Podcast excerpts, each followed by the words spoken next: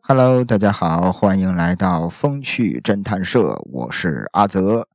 之前有一期，应该是上上一期吧，呃，贩卖少女自救案，咱在这期节目里提到了正当防卫，啊，也浅谈了一下什么是正当防卫，什么是防卫过当。那今天这期要聊的案件呢，算是正当防卫里比较极端的一种情况。有人对我的人身安全啊，或者对我的财产安全造成了伤害，我在防卫的过程中把对方给反杀了，这事儿怎么算？二零一九年，云南省丽江市永胜县有一个小村庄，在这儿啊发生过一起退伍女兵反杀凌晨上门骚扰的男青年案件。那这个案件。是否是正当防卫，曾经引起了很大的争议。那是二零一九年的二月八日，这天呀，正好是大年初四。那在中国人眼里，没有比春节更大的节日了。哎呦，大家伙全都是在欢欣的气氛里，到处都是热热闹闹的。那这天晚上，十一点多了。家住在云南省永胜县三川镇中州村的唐雪，她去参加同学的生日聚会了。参加完聚会之后呢，由她的同学开车送唐雪回家。要说这唐雪，当年二十五岁，小姑娘个头高，身高一米七，曾经是军队里的一名通讯兵，退伍女兵。唐雪当了五年的兵，两年前刚刚退伍，在丽江的一个蛋糕店里工作。最近呢，也是因为过节嘛，啊，过春节要回老家，再过两天他就要回丽江，回蛋糕店继续工作了。要说那天晚上，同学开着车带着唐雪，因为是这个小村庄啊，村庄里的道路都非常的狭窄。啊，像这种小路，平时仅仅也就是勉强能有一辆车和一个人并排着通过。当时拉着唐雪的这辆小汽车开到一个路口的时候，哎，前边突然出现了三个人影和一台车。这仨人影，其中有一个看着个头得有一米九往上，大高个那这大高个是谁呢？是唐雪家一户远房亲戚，也没外人，啊，这小子名叫李德香，木子李，道德的德，香呢是三点水一个这个相亲的相，李德香。那车的主人有三个人影，旁边有一台车嘛，车的主人是李德香的发小小张。那要说李德香比唐雪呀。大了一岁，啊，这个唐雪得管李德香叫哥，俩人小时候就是曾经的这个童年玩伴，啊，俩人长大之后呢，就各自外出发展，平时在村子里碰面的机会啊，还真是不多。李德香通常都称呼唐雪的父亲叫大爹。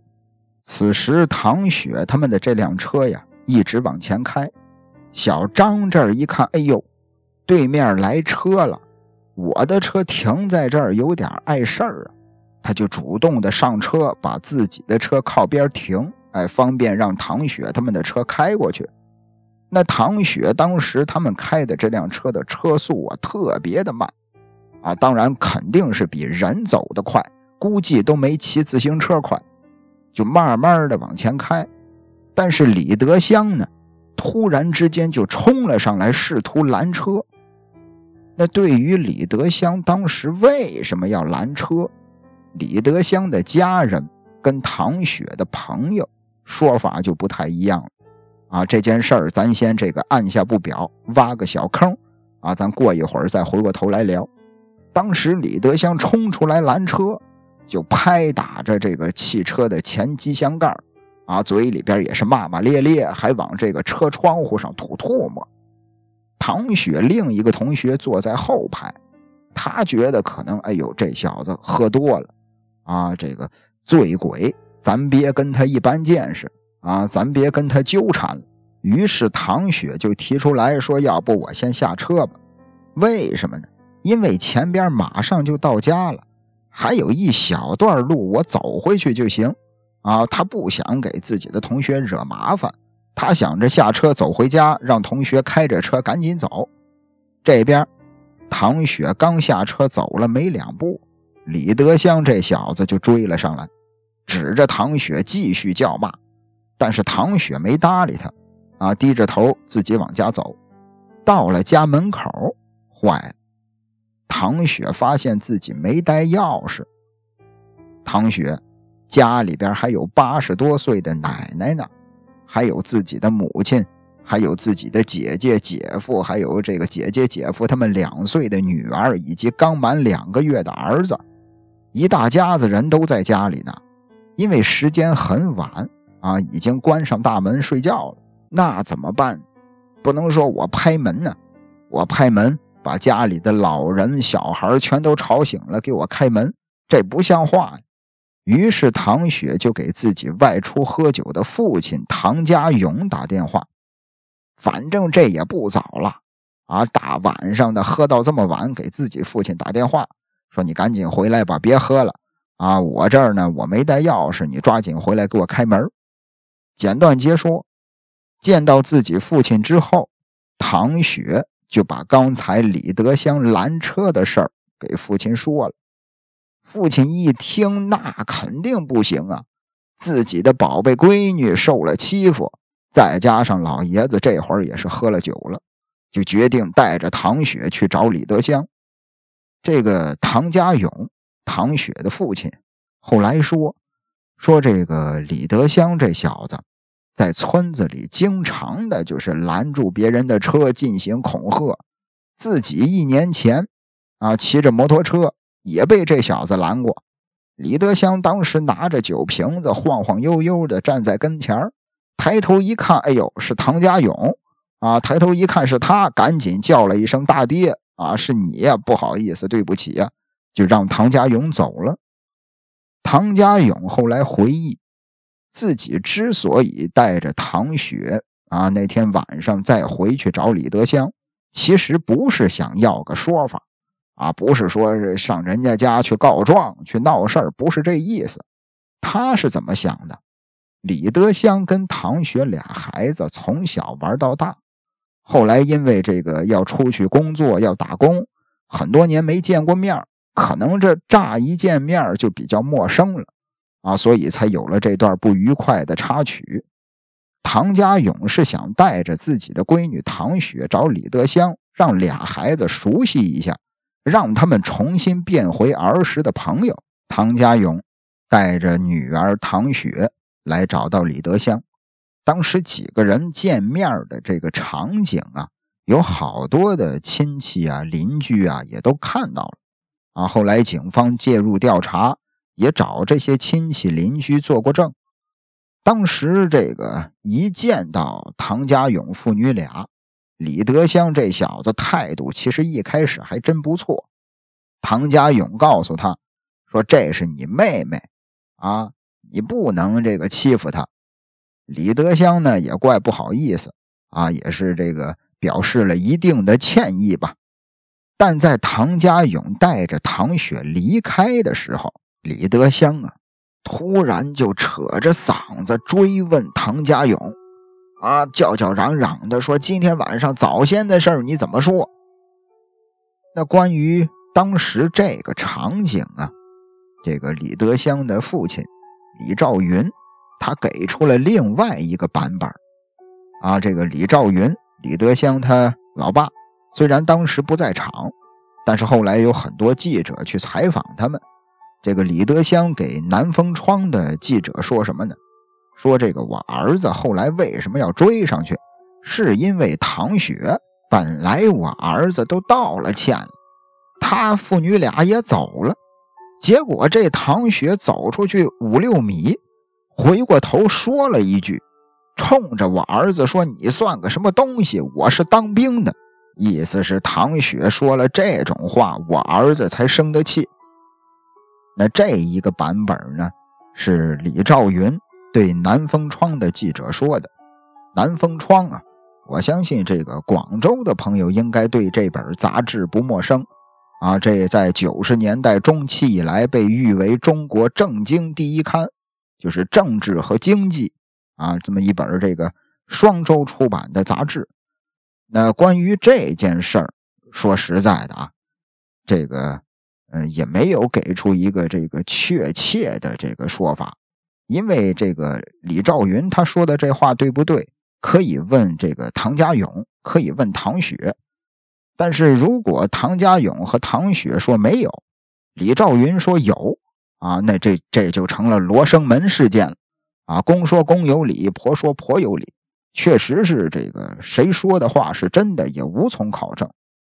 但当时李德香确实是追上去了，追上来之后，唐家勇有点生气。老爷子呢，说话的这个语气呀，也不怎么好啊。这个指着这个李德香就说：“你做错了啊，你还想说什么呀？”听到唐家勇的话，李德香呢？抬腿就踹了这位长辈两脚，这两脚踹的唐家勇始料未及呀，没想到这小子敢跟长辈动手。紧接着，唐家勇就把李德香这小子给踹倒了。李德香倒地之后，唐家勇又跑过去把他的双手扭在一块儿，一边扭他的手，一边说：“我带你去你爸爸那儿，啊，我让你爸爸管教你。”要说李德香也不弱，一米九的大高个，挣脱开之后又打了唐家勇两拳。旁边唐雪看着呢，他看见自己父亲和李德香扭打在一块儿了，他也着急呀，他就冲上去跟李德香开始撕扯，在李德香的脖子上留下了一些抓痕。与此同时，一些亲戚呀、邻居啊也跑出来。就开始这个拉架嘛，拉开了李德香，但是李德香他的这个情绪啊依然是很激动，也不知道为什么啊，跑到这个唐家勇邻居家拍人家的家门，还把这个唐家勇邻居家的这个玻璃给砸碎了。那回到家的唐家勇在房门口给李德香的父亲李兆云打了一个电话。哎，就把刚才发生的这些事儿啊，都告诉了李兆云，意思是你儿子跟我动手了，啊，你得好好管管他。差不多到了当天晚上十二点左右，李兆云带着李德香来到了唐家的家门口，来干嘛呢？来道歉。啊，这个再怎么说，你作为晚辈，你不该跟长辈动手啊。带着儿子来给人家赔礼道歉。旁边呢也聚了一大波看热闹的这个亲戚朋友。后来，这个澎湃新闻的记者曾经上门采访过，啊，也提到过，说这个李家呀，李德香他们家呀，哎呦，房子气派，一共三层，崭新的，都贴着瓷砖，看起来呀不像是农村，像是城里的那种花园洋房。而李德香他们家距离唐家也就三百米，啊，跟周围的这些街坊邻居的这些房子比起来啊，他们家真是气派。旁边那房子都特别的矮，也都很陈旧了。唐雪他们家呢是三间平房，啊，就这三间平房还是两年前政府扶贫帮他们家建的。虽然两家的这个家境悬殊。唐家勇和李兆云这两位父亲经常坐在一块儿喝茶聊天也算是挺好的朋友。所以说这次冲突，父辈呢是想要息事宁人的，结果没想到，这个李兆云带着李德香来了之后，两个父辈想息事宁人，没想到两个小辈。李德香和唐雪见了面，剑拔弩张啊！李德香在这个唐家给唐家勇、唐雪父女道了歉之后啊，又提出来，意思是这个我不该跟你动手啊，这个我我喝酒了啊，对不起。道完歉之后又说说我自己，我刚才我也被你们打了啊，我打你们，我给你们道歉了，你们也打我了，你是不是也得给我个说法？当时李兆云啊，李德香他爸爸在旁边直接就蒙了圈了，怎么怎么个意思？互相道歉？哎呦，他就赶紧叫着儿子回家，意思是别再纠缠了。李德香不听，李兆云呢，当众给了他儿子一个耳光。打完他儿子之后，老爷子自己回家了。李德香在唐家家门口撂下了一句狠话。说什么呢？说我要在这里出来一个，我杀一个，我把你们全家我都杀了。唐雪听着也生气呀，就跟李兆云又吵吵了几句。围观的这些老百姓啊，这些这个街坊四邻看热闹的，再次把唐雪和李德香拉开了，把李德香硬生生的拽回了家。那聊到这儿。这次风波可以算是暂时的解除了。谁能想到，到了凌晨一点多，唐家的大门突然就传来了被砍砸的声音。唐家当时那个院子的大门呢，是那种铁皮门。哎呦，不知道被什么东西砍得哐哐作响。不用多说，又是李德香干。在李德香跟他爸爸和朋友回到家之后啊，大家伙都聚在他家客厅里泡茶呀、聊天啊，顺便看着他。李德香呢，去了一次洗手间，然后这小子去厨房洗了一把手，说我要去这个院子里打电话。去了院子就再也没回客厅。怎么回事这小子呀，悄悄的去厨房。借着洗手的功夫，拿走了家里的菜刀，又回到了唐家门口。啊，当时这个，呃，李德香有一个朋友姓杨，小杨，当时发现了，啊，发现好像不对劲儿，就追上李德香。追上李德香的时候，他已经在唐家门口开始砸门了。啊，这个唐家门前呀，这个还有试图翻墙的一些痕迹，嗯。这个后来警方介入调查，怀疑啊，这可能是李德香那天晚上想翻墙进入唐家。再看此时此刻，小杨追上了李德香啊，李德香这儿拿着菜刀哐哐的砍人家大铁门呢，小杨就赶紧跑过去夺下了李德香手里的菜刀。与此同时，另外两个朋友也冲了过来，拖着李德香让他回家。屋子里，唐雪。他先是听见了门外边有砍砸的声音，那唐雪的房间呀，离着家里的大门是最近的。他也没来得及换衣服，啊，穿着那种短袖的睡衣啊，那种八分裤的那种睡裤和家里的棉拖鞋，从厨房里拿了两把刀，揣在怀里往外走。说是两把刀啊，这两把什么刀呢？一把是红色的削皮刀，大家伙削过苹果、削过土豆啊，那种削皮刀，咱这这期的这个节目详情里有这个削皮刀的图片，大家可以看一下，更为直观。一把红色的削皮刀和一把黑色的小水果刀，揣了两把刀往外走。唐雪打开大门，李德香一看见唐雪，跟疯了一样。挣脱了自己朋友的拖拽，冲过去踢了唐雪小肚子一脚。紧接着，唐雪就拿着这个削皮刀反抗，红色的削皮刀跟李德香反抗。李德香又挥着拳头打中了唐雪的脸，削皮刀掉在了地上。外边都打起来了，屋子里边，唐雪的父亲唐家勇正披上衣服，抓着一根木棍往外走。他走到门口啊，看见自己女儿唐雪跟李德香扭打在了一块他呢，被和李德香一起赶来的几个人给围住了，不让老爷子出去。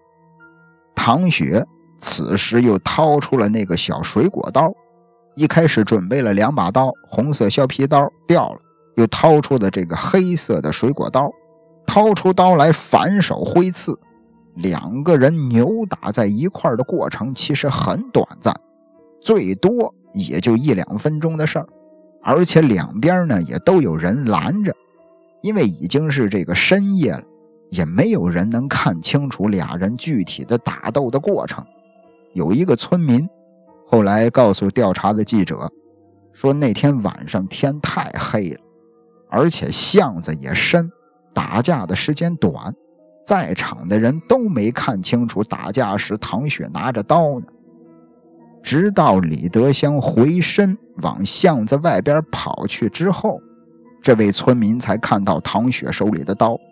啊，当时这村民还对唐雪说：“说你不要这个把刀拿着了，啊，你小姑娘，你把自己划伤了可不好。”而李德香呢，往外跑，一边跑一边喊：“说把刀拿来！”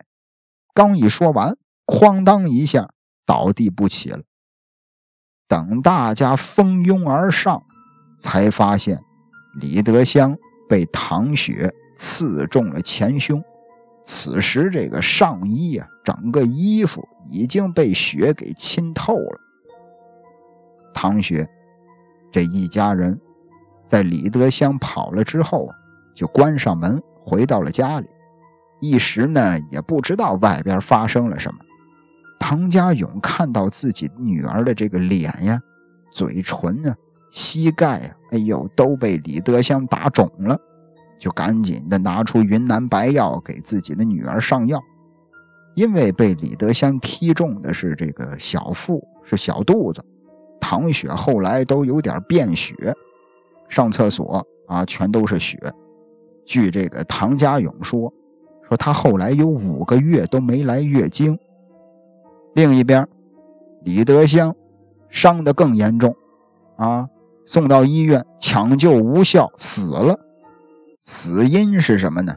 死因是被他人用锐器刺伤右胸部，伤及主动脉，导致急性失血性休克死亡。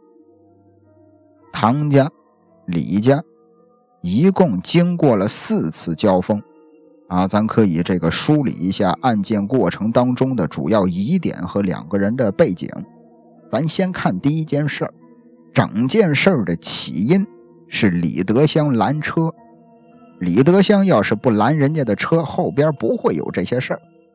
李德香为什么要拦车呢？对于这件事儿，他的父亲李兆云有两种说法。首先，第一个。是李德香的这个尸检结果显示，他的小腿有淤青，应该是被唐雪他们坐的那辆车给碰到了。这是第一。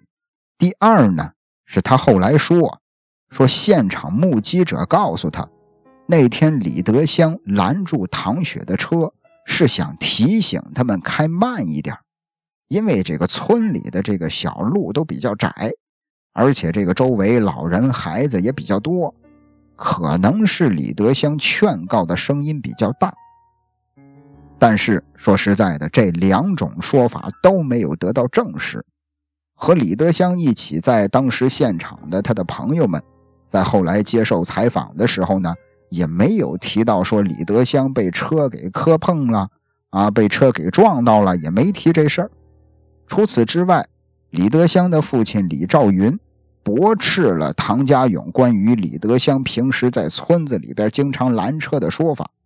啊，当时他很生气呀，别人这么说自己的儿子。这个李兆云说：“说根据唐家的说法，外界把我儿子评论成了痞子，评论成了村霸小流氓了。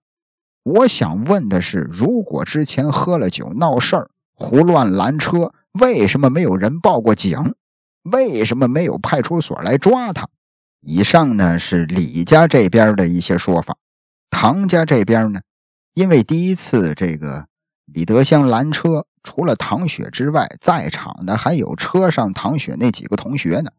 所以说这个唐雪这几个同学也接受过采访。当时这个跟唐雪一块坐在后排的是唐雪的同学，叫小陈。小陈认为李德香明显是喝多了，啊，俩车，一个车停在边上，一个车往前开，错车之后，当时和李德香在一起的其他人都没有反应，啊，只有李德香追上来叫骂，他们看到的就是一个醉汉，啊，一个喝多了撒酒疯的。也就忍让了，唐雪当时也没有反击。那开车的这位同学姓季，小季也说，他对于被突然拦车感觉莫名其妙的。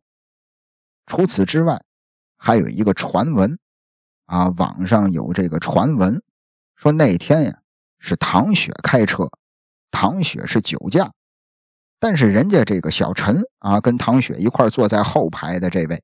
小陈说：“开车的人是唐雪的同学小季，整个车上就我自己，就小陈喝了一点酒，唐雪跟小季都没喝酒。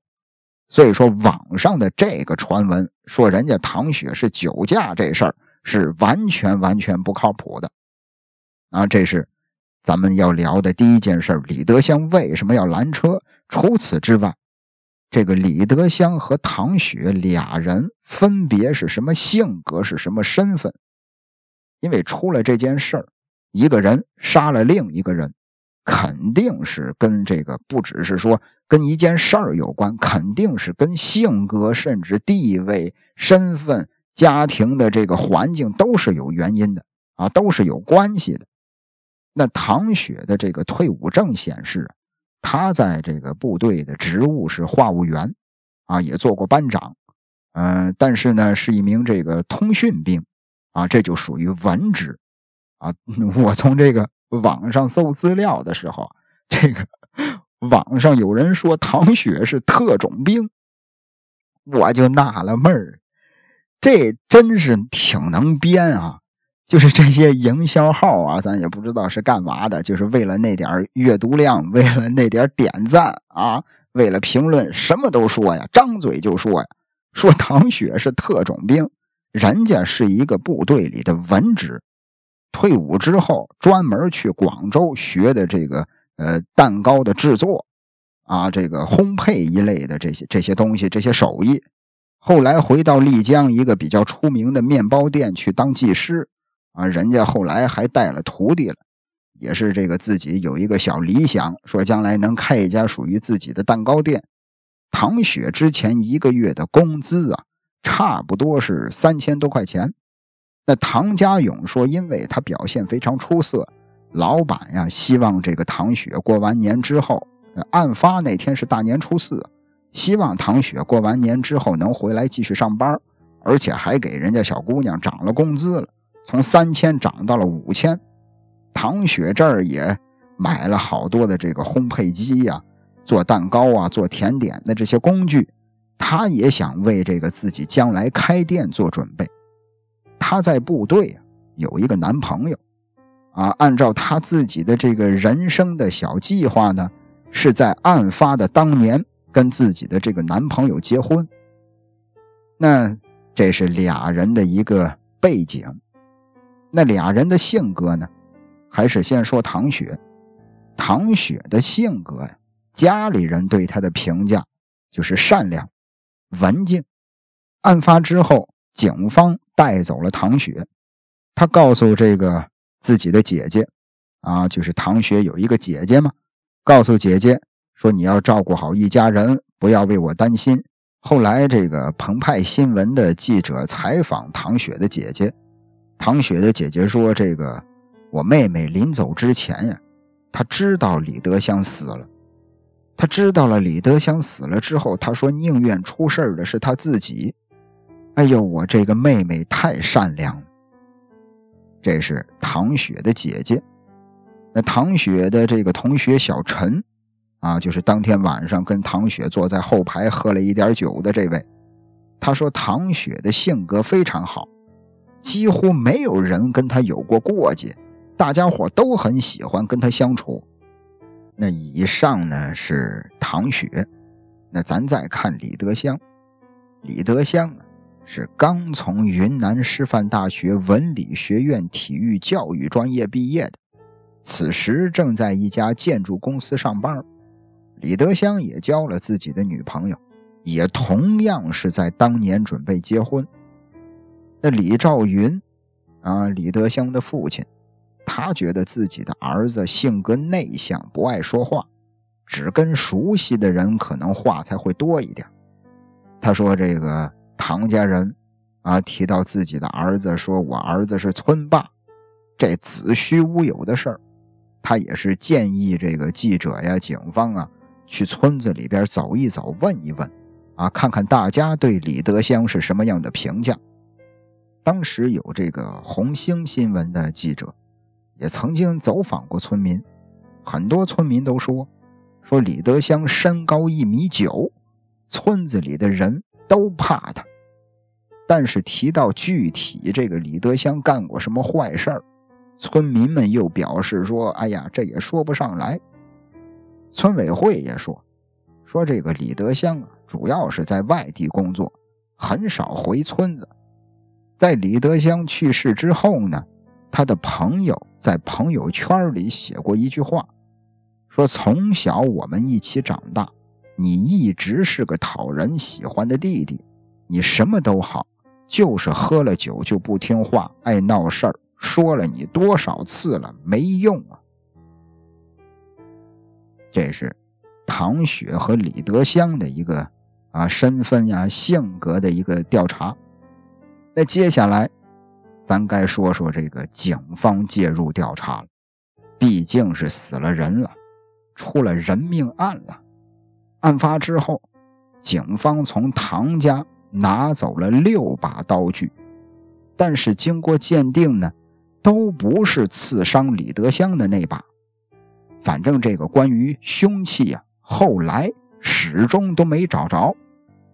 反正。没找着凶器这件事儿也成了很多人争论的一个焦点，因为在起诉书里提到，唐雪是在这个裤子口袋里装着两把刀出的门那一些这个网友也好，一些这个老百姓也好，他们就分析说，如果是很大的刀具，他不可能装进裤子的口袋里，而且还是那种睡裤，他口袋能有多大呀？警方呢也曾经问过李家勇，就是唐雪的父亲，说这个唐雪他是退伍兵，他有没有把军用的刺刀带回家？唐家勇表示这绝对不可能。李兆云啊，李德香的父亲，在接受采访的时候，他曾在自己的这个身上啊，用自己的身体比划着，啊说你看我儿子受伤的这个轨迹。他的意思是说，这个杀自己儿子的这把刀，直径少说得有四五公分，而且是从胸前贯穿到了后背，就说差零点九公分，整个人就被他刺穿了。那聊到这儿，这是，这是一个很关键的问题呀。这个唐雪装进口袋里的是一个削皮刀，一个小水果刀，这是咱刚才聊的。那后来李兆云说自己儿子受的这伤，马上就被刺穿了整个人，这得是多大的一把刀啊！我个人觉得啊，这个仅代表我个人的一点小观点。唐雪平时并不在老家生活，整个事儿呢。事发突然，过程可能也就是两三个小时的事儿。当天晚上十一点多到第二天凌晨一点，唐雪呢，他特意的去准备一把管制刀具的这种可能性不大。但是这个唐雪使用的刀具啊，也就是说杀李德香的这个凶器到底去哪儿了，到底长什么样，事后也没有被说明。这个澎湃新闻，澎湃新闻，大家伙应该也都熟，是吧？也不用我过多介绍。互联网新闻客户端啊，澎湃新闻，他曾经在案发之后向权威的部门求证过，说这个唐雪用的这个刀到底是什么样的刀，但是呢，也没有得到权威部门的这个回复。案发后的二月十日，唐雪被永胜县公安局刑事拘留了。半个月之后，二月二十五日，他以涉嫌故意伤害被批准逮捕。那这个案件曾经被这个两次退回了警方，因为这个检察院认为这起案件事实不清，证据不足，啊，进行了这个补充的调查。二零一九年八月七日，永胜县人民检察院以唐雪涉嫌故意伤害罪向永胜县人民法院提起公诉。唐雪是正当防卫还是防卫过当？这件事儿开始被舆论广泛的关注。二零一九年八月二十九日，唐家勇，唐雪的父亲，在微博上发了一篇文章，啊，他就说说对于我女儿一个弱女子而言，那种情形下，我想问一下，我女儿怎么样才能保护自己？怎么样才不过当？由于这个正当防卫主要是有两个标准，第一个标准是否超过了必要限度，第二个标准是否造成了重大损害。那针对这两点，当时网上这网友啊分成了两派，一部分人觉得凌晨时分，唐雪在家遭到李德香用菜刀砍门。啊，不能在此时要求他以这个客观冷静的这种严格的标准做出准确的判断，再去实施防卫。谁能像机器人一样，像 AI 一样？我家被人用菜刀砍门了，我该怎么办？啊，在脑子里一条一条的筛选，不可能啊！谁也没办法很冷静、很客观的去做出这个防卫。唐雪没有主观上要杀死李德香的意图，所以说这个唐雪属于正当防卫。唐雪的律师对这个新闻记者也说：“说唐雪已经意料到对方持有工具，所以他随身携带刀具不应当成为防卫过当的理由。除此之外，虽然有人夺过受害人的菜刀了，但是这件事儿唐雪并不知道。”等唐雪开门还没出门的时候，受害人挣脱了其他人的劝阻，用脚踢了唐雪的腹部，并且相继对唐雪实施了殴打，最终造成唐雪这个嘴唇呀、左脸呀、右膝盖呀啊肿胀淤青，甚至便血。此时唐雪的持刀行为完全具备防卫必要性，而且等受害人逃脱之后。唐雪也并没有去追击他，如此看来，唐雪的行为完全属于正当防卫。这是唐雪律师的一个专业的说法。那这是，呃，不是刚才说分成两派吗？这是第一派。另外一派呢？另外一部分人觉得，在跟唐雪缠斗的时候，李德香手上没有拿菜刀。唐雪持刀反杀，这就属于防卫失当。他完全可以这个关好了院门啊，把自己的这个大铁门关好了之后报警啊。你拿刀出门去理论，这就极为的不明智。甚至还有人觉得这个唐雪，他曾经入伍，曾经当过兵，以他的素养，他有能力杀死李德香。啊，就是这个网友猜测啊，说这个唐雪可能在当天连续几次交锋之后，他就起了杀心了。那这个案子发生在农历年后，到二零一九年十二月三十日，啊，终于是迎来了结果。云南省人民检察院发布通报，称唐雪的行为是正当防卫。依法不负刑事责任，永胜县人民检察院对唐雪作出不起诉决定。对于唐雪是正当防卫的这个疑问呢，云南省人民检察院的有关负责人啊，这个在接受记者采访的时候是怎么说的呢？说唐雪持刀出门是为了保护自己和家人的安全，并无不当。李德香对唐雪家人的人身和财产安全存在持续性严重且现实的不法侵害。两人被拉开之后，李德香跑开，唐雪也没有实施追击。李德香和唐雪的身高体型悬殊。唐雪在厮打的过程当中，因为不能有效制止对方的侵害行为，所以才持水果刀挥刺。这是被殴打后恐惧和激愤的防卫行为。那以上是人民检察院的解答。那李德香的父亲李兆云呢？这个案发之后啊，李兆云也说过。说，如果真是这个唐雪正当防卫，啊，人家这个检察院、法院说了，唐雪是正当防卫，那我就不再起诉了。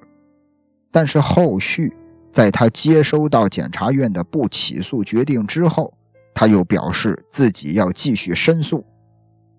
那后续呢？是不是真的去申诉了？说实在的，我没有找到相关的报道和资料。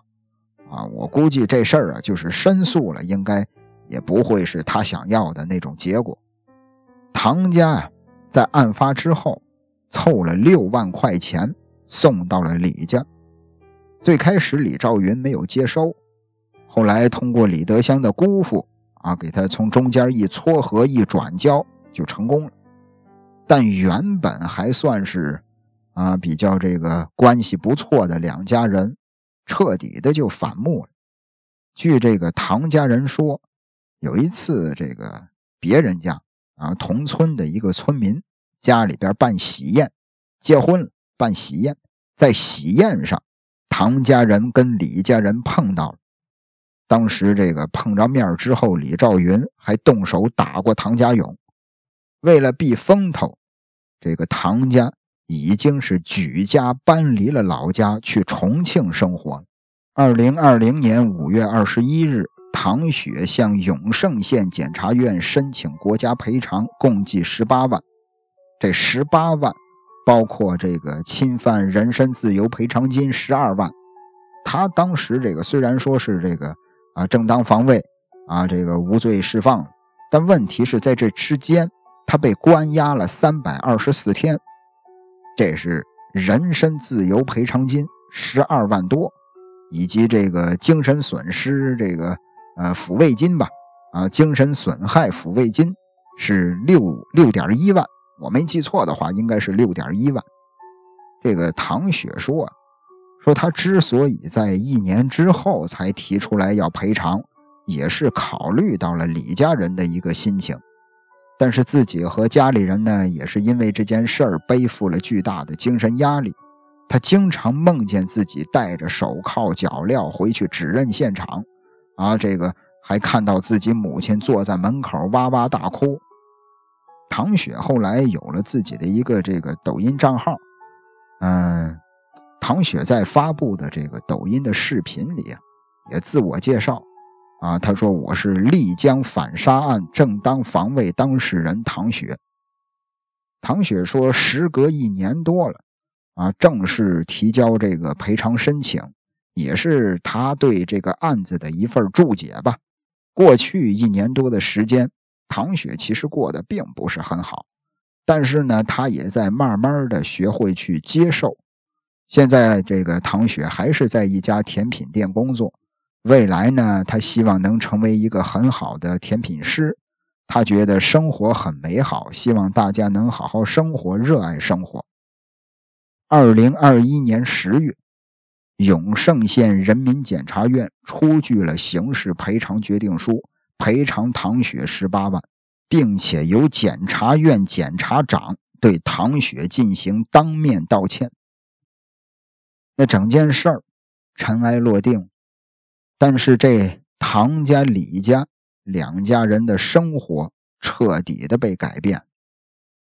那整个案子这个爆出来之后，很多这个网友都说说李德香啊，他爸爸还说他性格内向，性格内向，喝了酒会去拦车啊，会去耍流氓，这叫性格内向。其实关于这件事儿啊，我不知道大家这个身边有没有这样的人，我身边有这样的人，就是他真的是很内向，呃，平时啊，基本上就是就是老百姓说的话啊。三棍子打不出来一个屁，基本上是不说话的这种性格，但是一喝酒，完全就变了一个人，话变得密了，而且变得比平时还幽默了。就是他是有一种这个压力的，他一喝酒反而是一种释放。嗯，老百姓的话说，这种人其实就是酒品不好。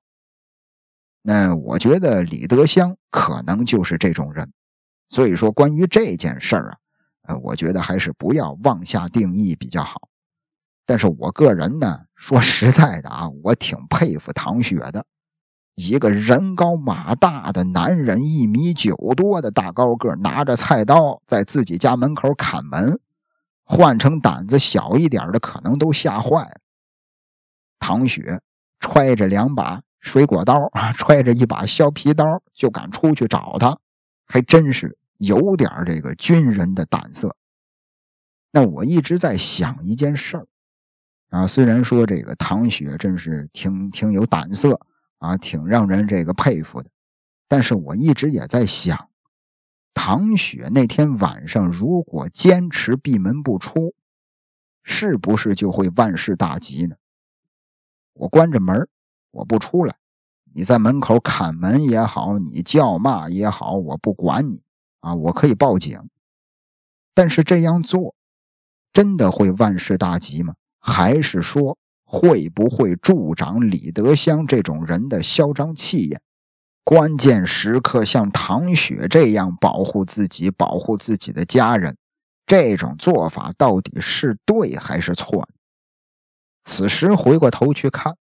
啊，回过头再看，有无数种可以改变事件走向的方法，只可惜呀，哎呀，两个年轻人，一个失去了生命，一个再也回不去往日的生活了。那节目的最后呢，我是真心的祝愿唐雪，希望她以后可以好好的生活，希望她将来做出来的甜品会有很多很多很多的人喜欢。那聊到这儿，这期节目也就结束了。如果你喜欢阿泽的讲述，那不妨订阅关注一下。感谢您的收听，咱们下期再会。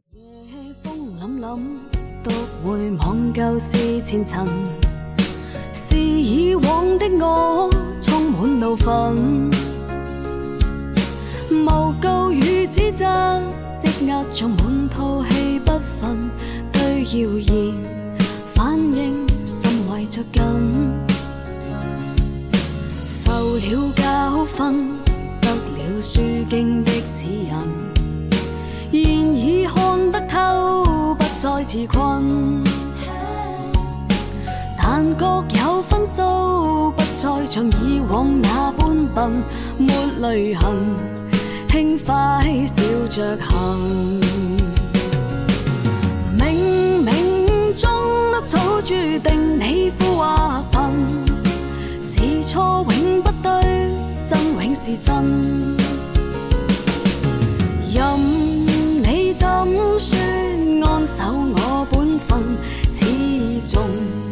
相信沉默是金。是非有公理，慎言望冒犯别人。遇上冷风雨。又太认真，自信满心里，又理会讽刺与质问，笑骂由人，洒脱地做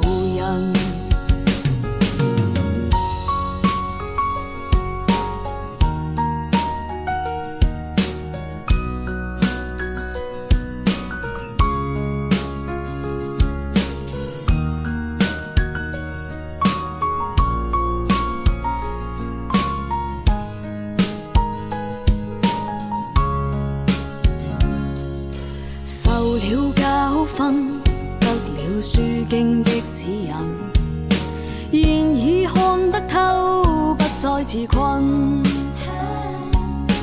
但各有分数，不再像以往那般笨，没泪痕，轻快笑着行。冥冥中得早注定你富或贫，是错永不对，真永是真。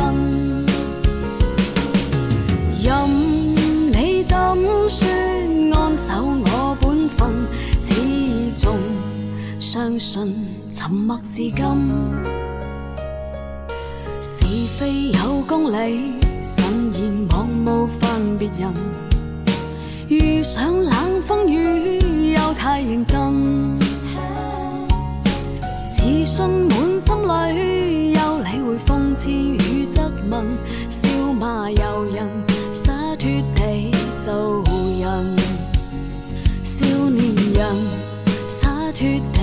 So.